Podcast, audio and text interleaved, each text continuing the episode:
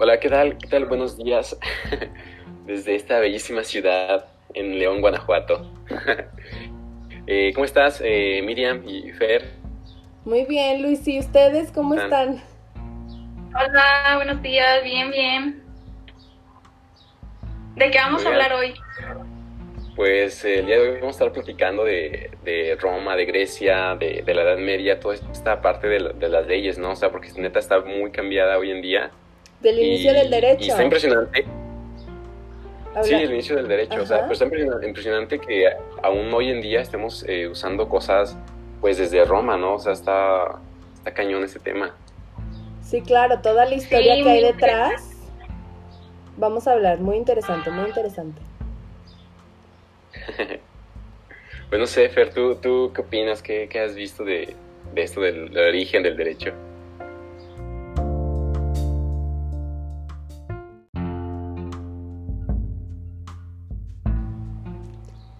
Sí, mira, este, todo empezó en Grecia, este, con una civilización cretenense, y pues fue la primera cultura avanzada de lengua griega y escritura lineal. Este, para ese inicio hicieron una transición de lo prehelénico a lo helénico y ya después este, inició todo lo de Esparta.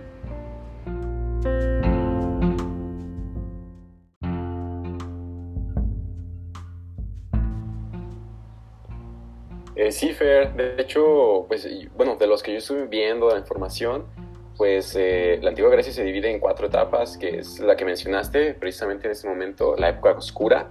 O sea, en esta etapa se llama oscura porque no hay tanta información de ese periodo, está, está, bastante perdido, está bastante lejos. Aunque aquí se migran a, a Asia Menor, ¿no? Y al sur de Italia y Sicilia, y se forman las polis en, esta época oscura. No, de hecho yo, yo pienso que es en el, el, helenístico, ¿no? Es donde se están formando todo esto. O sea, lo oscuro es bien poquito, o sea, apenas van a...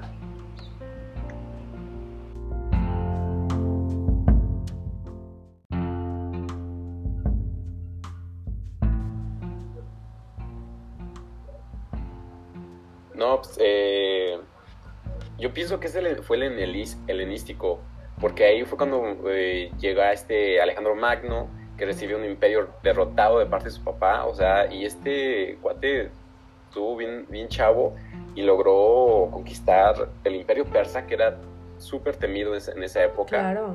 y, conquistar la mayoría de, de, de Europa, ¿no? Sí, sí, sí, en el periodo helenístico. Sí, o sea, y, y pero para mí la época oscura fue algo muy, muy lejano, algo del que no debemos dar información. Eh, realmente yo pienso que empezó a crecer o desarrollarse un poquito ya más como, como la Grecia como tal en la edad arcaica. que es la colonización y la evolución del, del gobierno polis. En la exacto, Exacto, sí. ¿No les da un poquito de miedo pensar en qué habrá pasado en todos esos años o por qué no hay información de eso? ¿Cómo habrá sido su vida? O sea, es que está neta bien misterioso, o sea, sí está raro el, decir qué fue ahí, qué pasó ahí. Eh, no sé, estaría muy interesante poder eh, ver cómo era la cultura desde, desde ese momento, ¿no? O quizá no, imagínate que eran bien salvajes, bien malos, que mataban a todos, ni para qué verlo. Y fueron varios años, fue desde el 1150 y hasta el 800 antes de Cristo, o sea, fue, no fue algo de dos años, fue mucho. Sí, o sea, es que yo pienso que también, no sé, a veces yo digo, ¿no? O sea, estaría padre poder estar allá, el, el mundo estaba súper natural, estaba súper bonito, pero digo, o sea, es que realmente no había leyes, no había nada que rigiera algo y realmente no podías andar paseándote porque entrabas en una zona que no era tuya y, y, valías chetos, ¿no? Claro, la, la, la mentalidad era muy diferente y aunque sí, como dices, era pues tiempos diferentes, más bonito, más todo en el aspecto físico, O sea, de no tanto, no sé si te refieres a eso, así como de no tantas construcciones y un mundo más limpio y eso, pero la mentalidad de la gente estaba peor que ahorita, creo yo. Y... Igual y como no tenían bien definido qué se podía hacer o qué no se podía hacer en contra de los demás, me imagino que todos estaban como bien alerta, bien en la defensiva de que no pasaran su territorio, de que no los miraran feo, todo eso. Claro, un poco más, como dices tú, salvajes. Sí, es que estaba la ley del más fuerte, ¿no? O sea, de hecho, hasta la, la edad arcaica es cuando empieza a ver como, ya dices, como dices, ¿no? Que se formaron en las ciudades-estado, los polis, está el, el, Oplita, que es el soldado, y el Trireme, ¿no? Que fue un barco más rápido que, que los que tenían los fenicios. Pero sí estaba, o sea, el más fuerte era el que mandaba y el que, si me gusta tu casa, yo entro y ahí te, te mato, ¿no? Y... Claro, claro.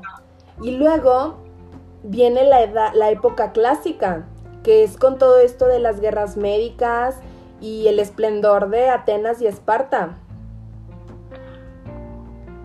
Bueno, y ahí en Esparta que tenían la, su ley, la gran retra, ahí eso estaba bien fatal, ¿eh? O sea, de eso de que mataban a los débiles porque no eran aptos para irse a la guerra, a mí se me hace algo muy salvaje, muy descorazonado. Claro, Igual, humano. Sí, y eso como de, ay, como que mi esposo no está muy bueno, mejor quiero tener hijos contigo para que salgan poderosos. como que muy, pues no, no es como nosotros estamos acostumbrados a ver las cosas. Claro, claro, mentalidades diferentes. Eso de mejorar también la de eugenesia, de mejorar raza, no, o sea, no me lo imagino haciendo algo así en este en esta época. Pues sí, pero hay que también ver que Esparta realmente se destacó por ser un... O sea, sí estaba fatal eso de, de, cambiar de esposo, de mejorar la raza, de, de los bebés eh, que nacían con alguna deformidad o algo, mátalos pero hay que ver que Esparta se destacó muchísimo por ser un, pueblo, una ciudad guerrera eh, bastante fuerte, ¿no? O sea, como dices, de las guerras médicas, en la segunda, pues la defensa del, rey Leónidas en las Termópilas fue pues algo que hasta incluso hoy en día se hacen películas, ¿no? Y se habla de, cómo se peleó contra el rey Jerjes. Claro.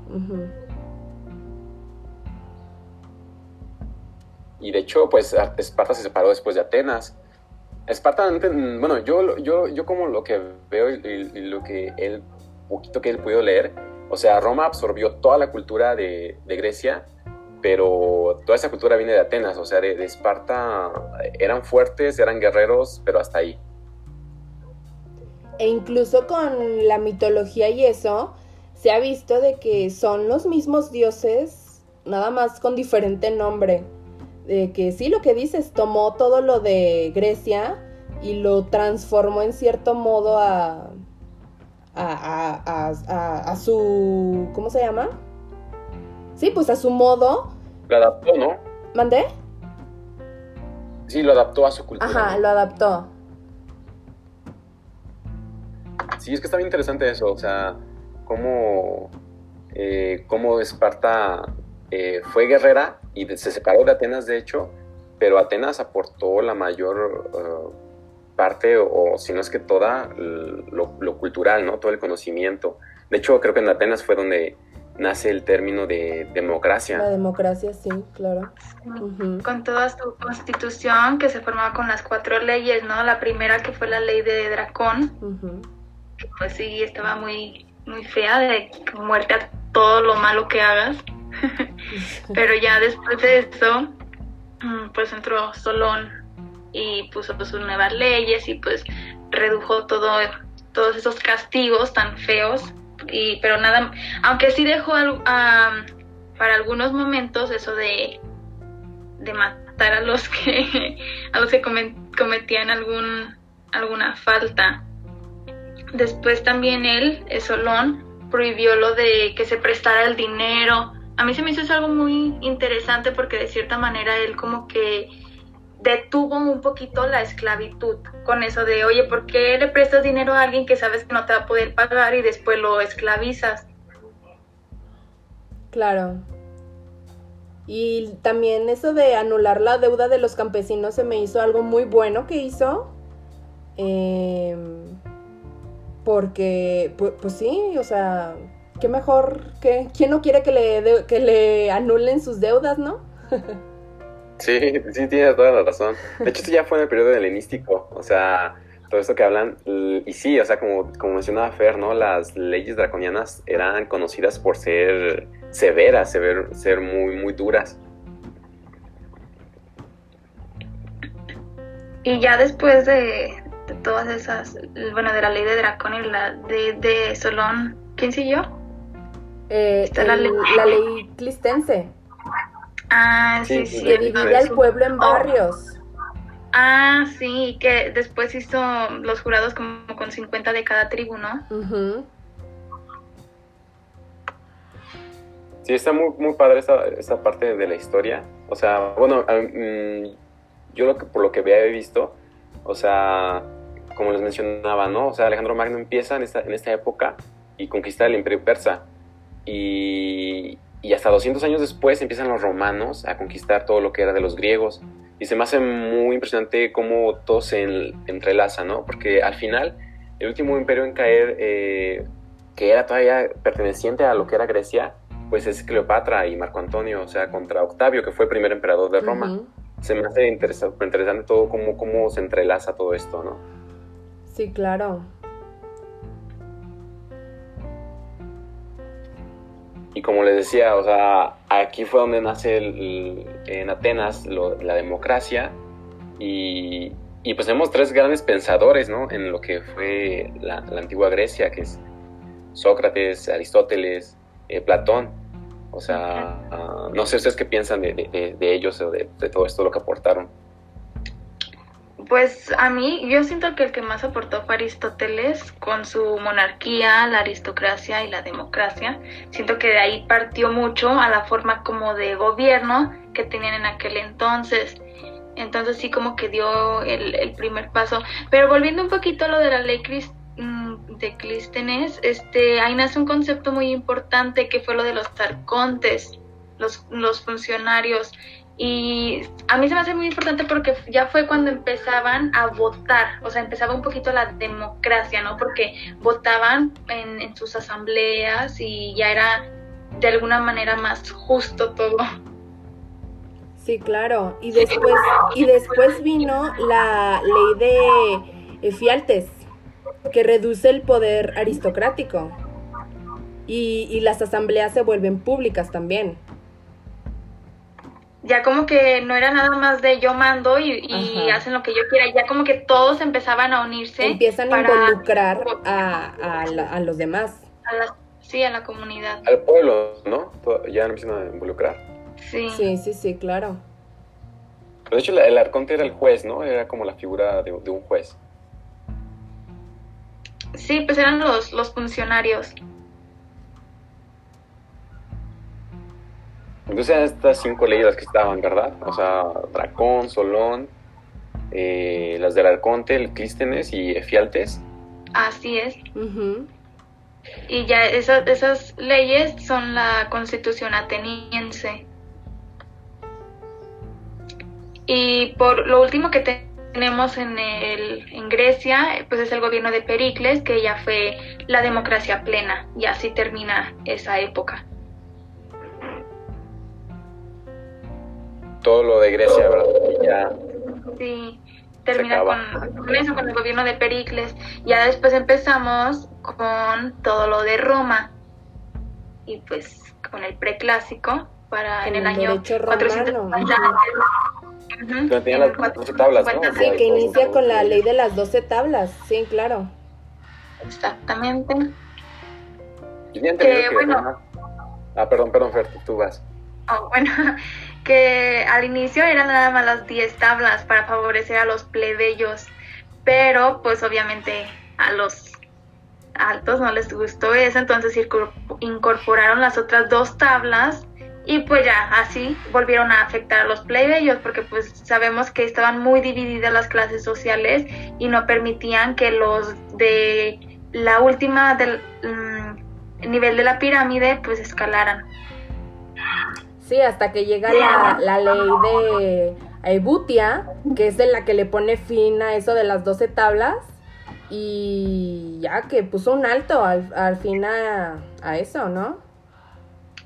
Sí, sí. Yo tenía entendido que, o sea, en Roma tenían hasta su, como su dicho, ¿no? O sea, la ley es dura, pero es la ley. Eh, creo que, pues, aportaron muchísimo. O sea, Sí, claro, pero a mi punto de vista, eso de la ley es dura, pero es la ley, pues sí, pero la ley estaba hecha para favorecer a ciertas personas. Sí, Entonces, no se me hacía muy, muy de acuerdo. Sí, no, porque a los demás los dejaba volando, o sea, y se supone de que una ley debe de favorecer a todos por igual, no, unos sí y otros no, o sea, pues no. Y también que eso de que los romanos fueran los únicos que gozaban de los derechos, también no se me hace como muy bien. Pero pues bueno, era lo que pasaba en aquel, en aquel entonces, ¿no? Ya, y es nuestra historia. Después viene el clásico. Ujú. El clásico que es del 130 antes de Cristo al 230 después de Cristo. Vaya nada corto este, esta época, No. esta etapa. es que tengo entendido que, por ejemplo, Octavio Y- fue el que entregó el poder a los juristas para desarrollar las leyes. Entonces, yo, pues, yo pienso que siempre ha existido esa corrupción, ¿no? De, de das poquito poder, en este caso a los juristas, y pues se dieron vuelo. Sí. Sí. Pero después viene creo que el consenso, ¿no? El edicto de Te- Teodosio, que hace el cristianismo como la religión ya, ya oficial de- en Roma. Ah, sí. Sí, Por ahí hay que recordar Sí, que, te- o sea, ya sí, perdón, sí, Ah, bueno. eh, no, nada, así como comentario rápido. eh, o sea, el cristianismo empezó muy fuerte, con una influencia muy grande en todo Roma. Y yo creo que, pues, vio que eran demasiados. Y entonces empezó a decir, ¿no? De, pues, el cristianismo se va, se va a hacer como la religión oficial. Porque, pues, ni, modo de echarse en contra a, a todo el mundo, ¿no?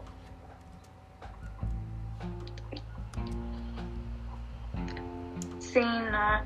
Y también, pues el cristianismo se aprovechó de, bueno, ah, no, no tanto que se aprovechara, más bien tomó las oportunidades que tuvo y igual empezó como a, a declarar más o menos lo que estaba bien o lo que estaba mal hacer, que al final de cuentas es una manera de, de regir a las personas.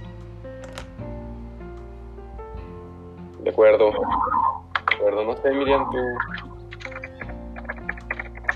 Sí, pues sí, no, no, y em, ahí en el, en mismo en el, en el clásico son, es el, cau- el causismo, que se atienden los casos de manera individual y precisa, que eso se me hizo muy bien, porque le están dando la importancia a lo que es y para poner mejor, para poner más orden, ¿no? De que se hagan las cosas un poco más con justicia, entre comillas, y, se me hizo algo bien, que fue bueno de esa época. Sí, pues de hecho, o sea, hubo un desorden tremendo en las leyes porque hacían más caso a la religión. Entonces eso ya empezó ahí con sus detalles. Bueno, chicas, pues tenemos que irnos a un corte ahorita para después seguimos reanudando este tema y seguimos platicando, ¿les parece? Me Claro que parece sí. muy bien, Luis. Muy interesante esto. Nos vamos que a un corte, entonces. tomando.